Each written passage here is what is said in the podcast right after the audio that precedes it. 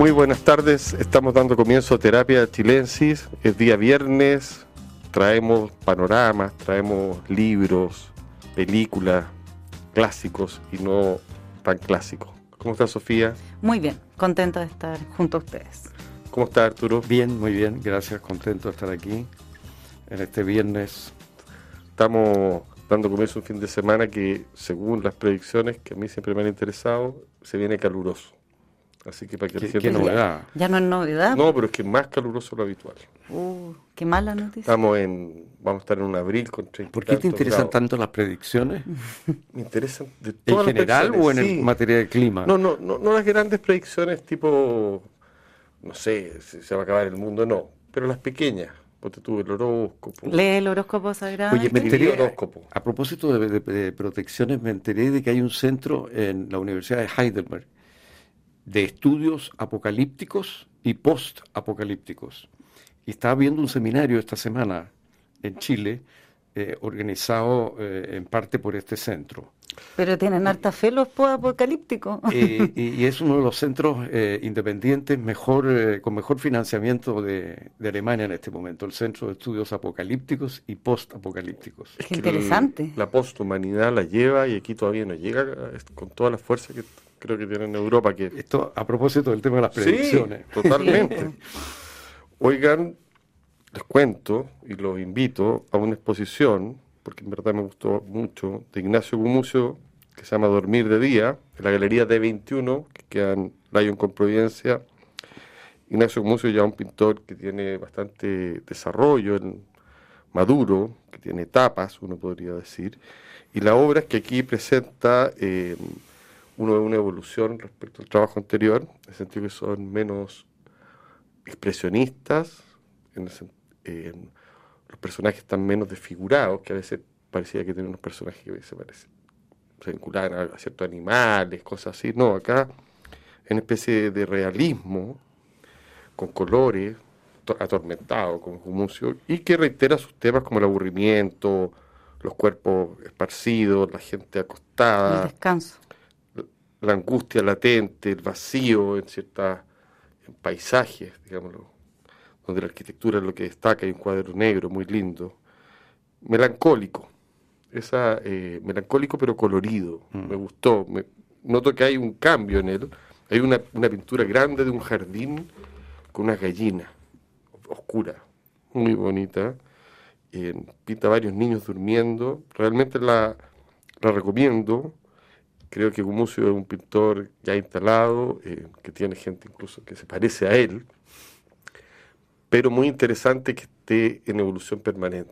O sea, que uno Y pueda hablar de vi etapas en su obra. Yo vi, yo vi algunas imágenes en internet de esta exposición y me impresionaron mucho, me parecieron Mm. una- poéticas, me parecieron. Sí. una- con escenas con unas, claro, con un cierto realismo lo que vi, pero un realismo sugerido. ¿no? Total. O, Totalmente. o- o distorsionado. Eh, es, es muy trabajador Ignacio Gumucio, o muy productor, muy prolífico, porque eh, genera mucho trabajo. He tenido oportunidad de estar ahí en su taller y tiene como capas de obras, una sobre otra, y cada tanto tiene que, que hacer unas ventas para deshacerse de, de, del mucho, de las muchas pinturas para que produce. su espacio, digamos. Sí, claro, para poder seguir, para continuar. Y además muy creativo también en, eh, en otros ámbitos también. Está lanzando un proyecto musical por estos días que se llama Muchos Niveles junto a Álvaro Díaz. Pueden ahí en redes ¿Y en qué sociales. consiste eso? eh, música, Música y canciones. ¿Pero él eh, compone o Sí, no sé bien ahí cómo la, la distribución canta Álvaro, me imagino que son la, la, la misma música y la, eh, las letras y melodías las comparten, habría que, habría que videos preguntarles también, más. He estado viendo unas piezas audiovisuales Sí, que pues. están súper atractivas y para los que les interese, en, por ejemplo, seguirlos en Instagram es arroba muchos niveles, entonces este proyecto musical del también pintor Ignacio Gumucio con Álvaro Díaz. Oye, pero antes de cerrar el tema quería decir que la exposición, para mí entender, la gracia es justamente que es contenida. O sea, muchas veces eh, tiene, hay mucho espacio en blanco, cuadros pequeños, cuadros grandes. eh, muy cuidado el montaje. Otras veces he visto Ignacio con una exposición, llamémoslo así, más, que son como una avalancha. Aquí no, está... Y lo otro que, que te decía, esto de hay menos distorsión de, la, de la figuración. Ah, ya. Yo creo que gana Respecto de la, de la Sí, muestra de- de anterior. muestras anteriores. Creo O sea, que gana eso, mucho. eso que tú dices de que está contenido hace pensar de que no fue, de que no es hermano de Rafa, digamos, porque Rafa encarna la no contención, ¿no? No, yo creo que pese a, a tener genes en común o temas, temas literarios en común, como esa cosa del aburrimiento, la gente, Mm. esto, dormir de día se llama. Bueno, pese a tener temas literarios en común, creo que son muy distintos a nivel de, de formación de trabajo. Y de estatura. y de- y, bueno, entre otras cosas. sí.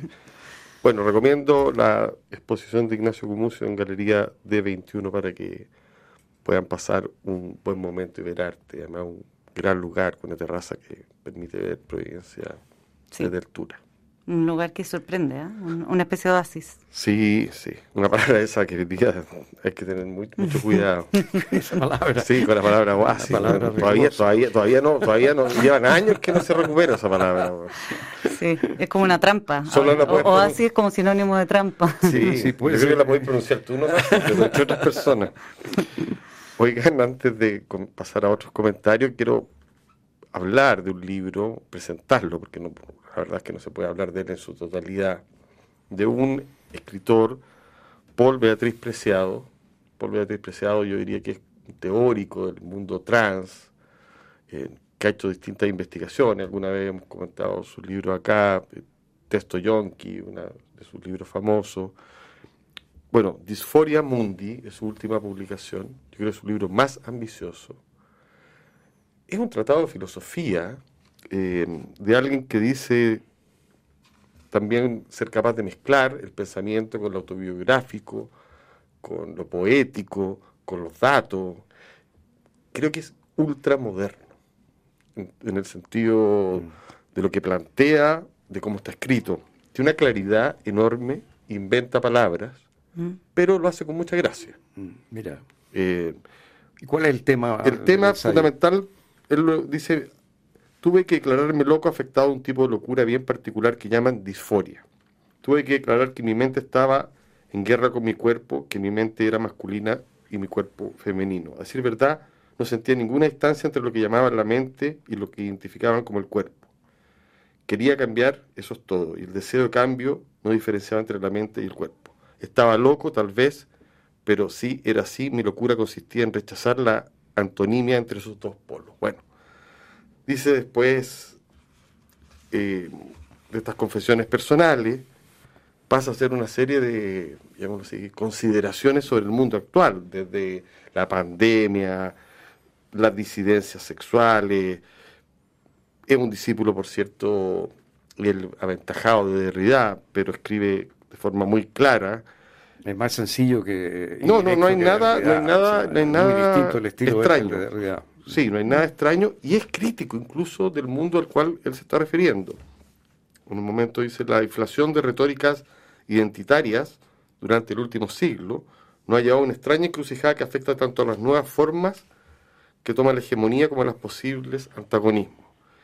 Y aquí la paradoja, aunque surgido de procesos de descolonización y despatriarcalización, los movimientos de, de emancipación de minorías subalternas, raciales, de género y sexuales, han acabado cristalizando en políticas de identidad. Lejos de haber desmantelado los regímenes de opresión raciales, sexuales o de género, las políticas de identidad han acabado renaturalizando e incluso intensificando las diferencias. El contemporáneo lenguaje de la interseccionalidad con que, bueno, el tipo pone también en duda las políticas de identidad en algún momento o las critica. Se sale de madre. Es lúcido. lúcido. súper Es lúcido. brillante. Y yo creo que es un, un, digamos, un, un faro en, en un terreno que es El marido. confuso, por decirlo sí, menos. El marido de Virginie Despert, esta mujer la autora de la teoría King Kong, él era mujer y hizo el tránsito. Y sinceramente es una personas más brillantes en la actualidad. Este libro, por ejemplo. Sí, yo creo que en el tema es una de las figuras más Claro, interesantes. Totalmente. una, una eminencia, por así Sí. decirlo. O- de repente, oración fúnebre. Tiene algo autocrítico, además. Totalmente. Sí. Nuestra Señora la farmacopedia ruega por nosotros, Nuestra Señora el tráfico legal de estupefacientes ruega por nosotros, Nuestra Señora, bueno, tiene cosas de esa índole, dice Tiene humor también. un humor y explica en un capítulo que a mí me encantó ¿Cuál es el problema con destruir las estatuas? ¿Y de dónde viene eso? Eh, se refiere en el fondo eh, también a Deleuze y Guattari toda su herencia con ese mundo, pero todo eso que se lee complicado, aquí es fácil, fluye. Toda la filosofía, llamémoslo así, de la transición. Yo creo que no hay nadie más eminente en ese tema que me haya tocado leer comparado con Judith Butler, me parece muy entretenido este tipo, porque además pone el cuerpo, alguien que habla en un mm. momento de la experiencia, en otro momento un intelectual, en otro momento se va en, una volada y te, te, das una oración por la farmacopea, en otra oración pro no sé qué cosa. O sea, tiene un cuento con el lenguaje, es libre. Entonces, Disforia Mundi es Oye, un mucho cuidado, veo que hay Sí, lo tengo marcado. Aprendiste. Aprendo yo. Soy un hombre que todavía ¿ah? tengo todavía capacidades de aprender. Me gusta la portada también, Anagrama. Sí, está publicado por Anagrama, se los recomiendo. Miren, eh, no poner la atención a Paul Beatriz Preciado, yo creo que es una tontera porque es un tipo iluminador con el cual uno puede discutir o conversar o hacerse amigo. Se pone muy, muy cerca del lector, esa es una de sus gracias. ¿Cómo estás tú, Sofía? Bien. Bien, yo eh, me retrocedí en el tiempo eh, estos últimos días y estuve eh, consumiendo contenido de finales del siglo XIX en Chile. Uno de ellos es la película Brujería que se estrenó la semana pasada, el jueves pasado, del director Christopher Murray. Eh, tiene nombre estadounidense, pero es un chileno, eh, un realizador joven. De hecho, la película está eh, coescrita con Pablo Paredes, dramaturgo que hoy está en la SECOM. y se ancla en Chiloé 1880 y lo que se conoce como la recta provincia, esta agrupación de brujos. brujos. Eh, la, historia que cuenta la, película es la de una niña, eh, cuyo, una niña huilliche, eh, una niña chilota, que eh, cuyo padre muere en manos de un colono alemán y luego ella queda huérfana y, desamparada, pide ayuda a, a un alcalde que interpretado por Daniel Muñoz, que mucho no la pretende ayudar, no se va a pelear con los colonos alemanes ni mucho menos, y ahí entonces eh, termina, y ahí bueno, eh, acude a la iglesia católica y a través del cura la mandan ahí mm. donde los brujos y ahí la, eh, recogen, la protegen y ella lo que ruega es la venganza de la muerte de su padre, lo que queda en mano entonces de esta recta provincia, de esta agrupación de brujos. Se cuenta ahí también la historia de este eh, José de Arboleda, que fue el español que llegó a Chiloé.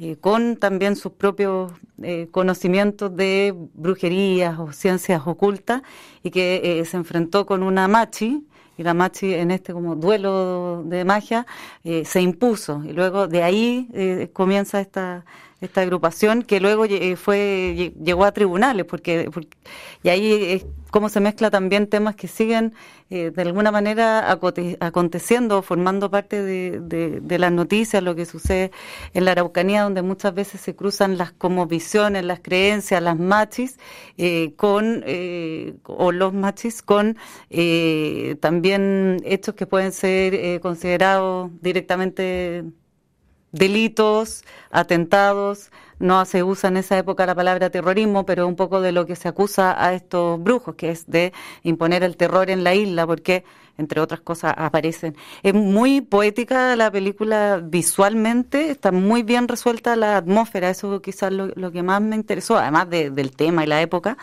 eh, estos prados que amanecen regados de corderos muertos, mm. eh, envueltos en unos amuletos, toda esa e, ese, ese clima frío, la lluvia mojada, está muy bien em, hecha la, la, parte de época, porque no, no se filtra absolutamente nada de, de contemporaneidad, todo lo, el pueblo que, se, que se muestra. En ese momento histórico. Sí, absolutamente. Por eso, en el Chile de ese momento, más que muy, o sea, en el Chiloé de ese momento, que como, como arranca la película y dice que, que para los españoles y para los colonos, incluso para los chilenos, esta isla en algún momento fue el fin del mundo y para ellos era el comienzo del mundo. Entonces ahí la, la el choque de mundos.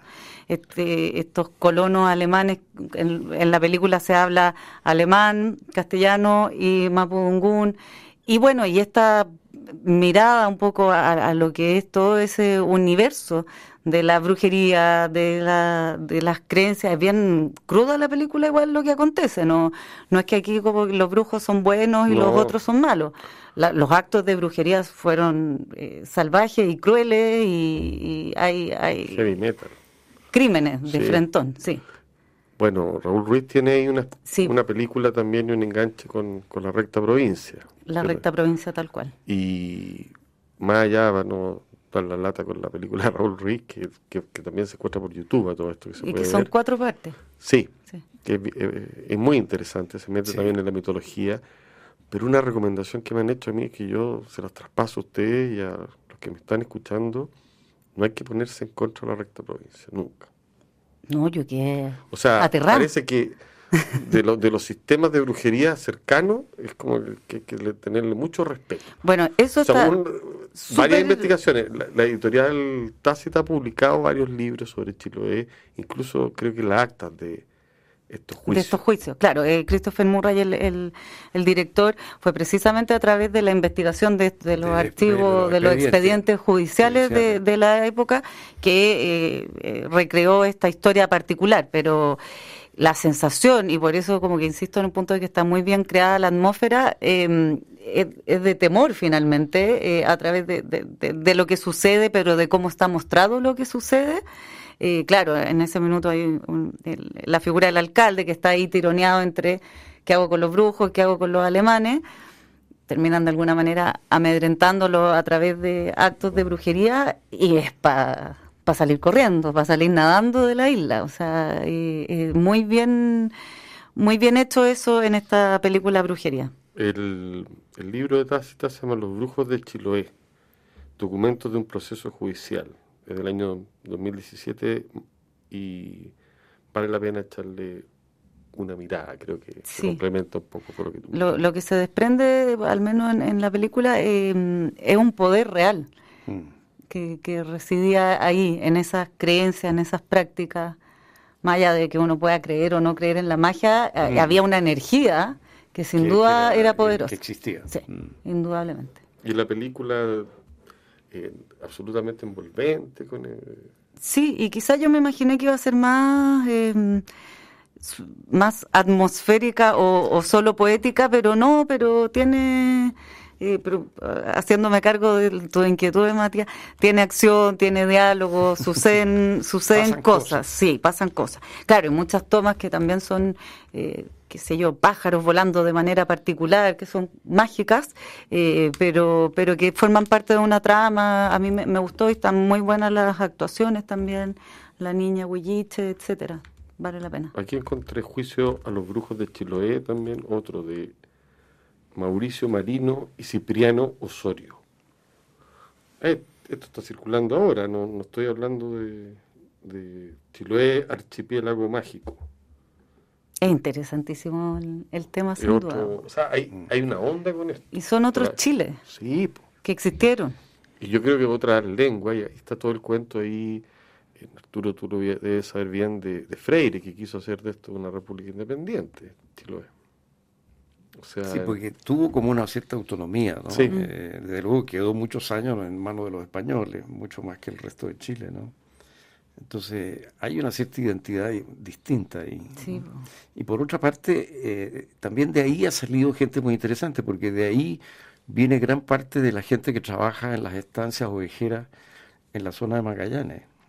Eh, muchos de los pastores, de los que trabajan con los ovejos, son chilotes. Son chilotes. Claro, hubo, como una migración hacia es como la inmigración natural fue hacia allá. sí, así es. Esa película, entonces, Brujería, cinta chilena, en cines. Oye, Arturo, ¿y tú estás plenamente Yo estoy metido en una, en una novela en el subsuelo, eh, en el subterráneo.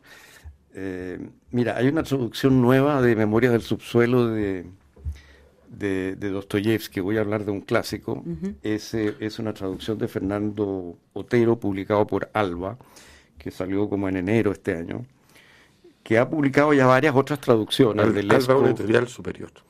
es buena, ¿no? Es una gran editorial, dirigido por un editor que se llama Luis Magriñá, un sujeto brillante como escritor y un editor minuciosísimo, traductor excepcional, incluso tiene un, como una especie de manual para escribir Así de lujo. Luis Magriña, que el tipo que está detrás Mira, de Alba.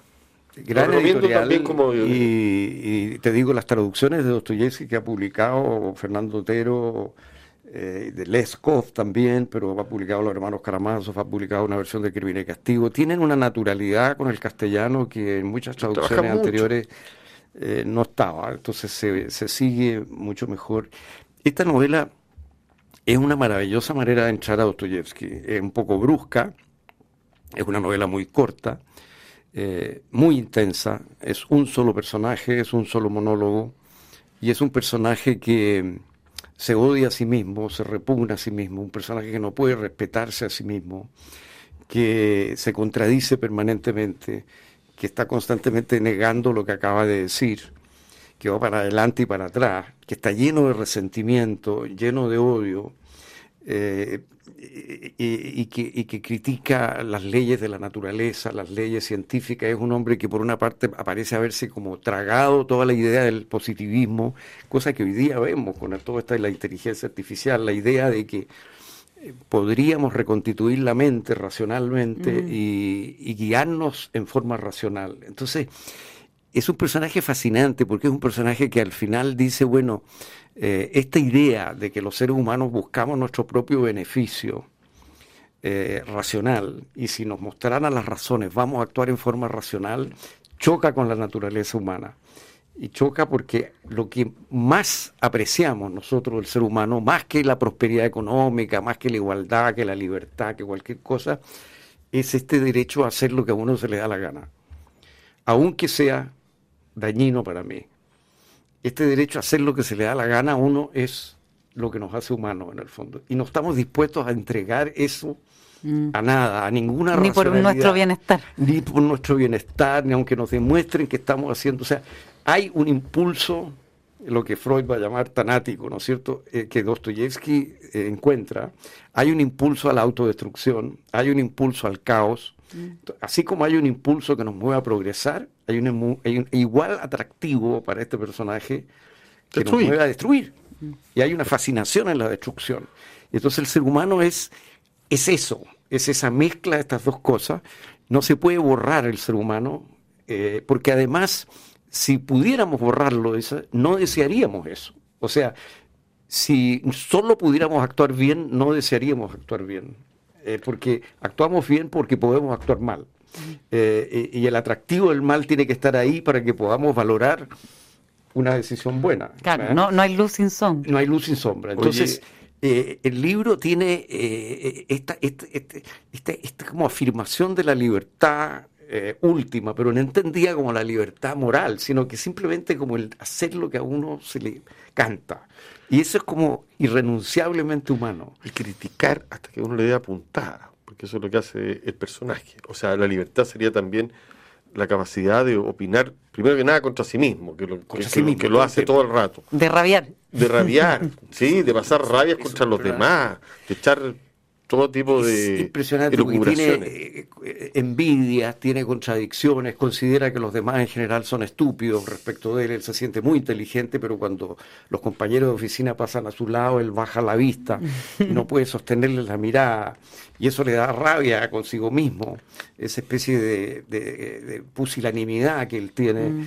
Eh, y lo otro que ya para los más aficionados a técnicas literarias, bueno, aquí aparece esta, esta cosa que Bakhtin, que es un gran experto en Dostoyevsky, llamó la polifonía, ¿no es cierto? Que es la, el personaje que en su interior alberga una pluralidad de voces contradictorias, o sea, es una identidad abierta que está en proceso de ebullición permanente, llena de contradicciones interiores, y donde aparecen a veces textos completos, párrafos completos, que en realidad son el pensamiento de otro metido al interior de ese personaje, en tu propia cabeza. O sea, eh, o lo que, bueno, Cristeva va a llamar después esto la intertextualidad, ¿no es cierto? O sea, es un texto abierto que incorpora discursos ajenos todo el tiempo. Entonces es un personaje que no está terminado, no es un personaje redondo. Y además tiene Eh, uno de los como un comienzos- coro interno. Es un coro interno, es un personaje en ebullición, como digo, que, que no se sabe para dónde va, no sabemos qué va a ocurrir después con él, de repente termina esto y, y no sabemos a dónde va. Es un personaje abierto, completamente abierto, con una identidad fluida y, y y- y en permanente cuestionamiento, porque entonces es como la antidentidad de alguna manera este personaje. Esto tuvo una enorme influencia en Beckett, en las novelas, desde luego, de- de- y también en las obras de teatro y en muchísimos otros autores. Hay una obra de Sartre que es casi una imitación de esto de Jean-Paul Sartre.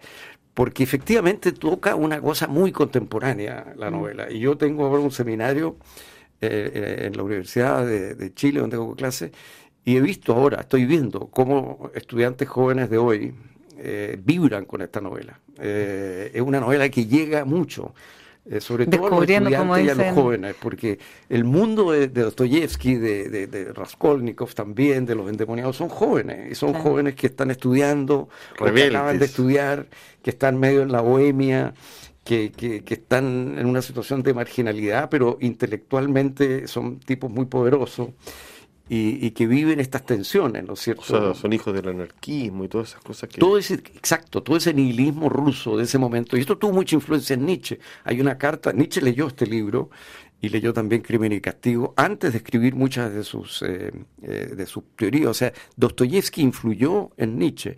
Y Nietzsche llega a decir en un momento dado en una carta, si yo estuviera en San Petersburgo, sería un nihilista. Que son justamente este tipo de personajes que Dostoyevsky... Y ahí la- las nuevas generaciones, tú ves como, como si no hubiese pasado el tiempo, se, se identifican. Yo diría que, que es increíble la cercanía que se siente con esto, con este personaje. Obviamente que Dostoyevsky está haciendo una crítica al nihilismo, pero es una crítica interna. Es una crítica por mostrar que este personaje eh, en el fondo se, se paraliza a sí mismo con estas ideas, pero porque es un personaje intelectual. Pero yo creo que para un joven, Dostoyevsky tiene, un joven con intereses intelectuales, tiene ese atractivo, que las ideas están movilizadas en una trama. Entonces tienen toda la vitalidad de la novela, pero tienen al mismo tiempo el espesor de las ideas, porque Dostoyevsky es un intelectual Y en tensión. en tensión, en conflicto permanente. Y uno de los mejores comienzos, a mi entender, de la narrativa. eh, comienza súbitamente la novela. Esa el novela tipo- como sí. Ah, no, es una cosa fenomenal. O sea, comienza declarando una cantidad de cosas que tú no puedes parar ahí. de leer. O sea, está ahí en intimidad inmediatamente. hablando- hay algo también contradictorio en la forma, porque el tipo se supone que le está hablando a un público. Sí. O sea, podría ser como un actor en un escenario, pero él mismo se, aca- se- se encarga de aclarar de que esto no se va a publicar, que él no podría publicarlo, que, que lo hace nada más que por hacer la faramaya.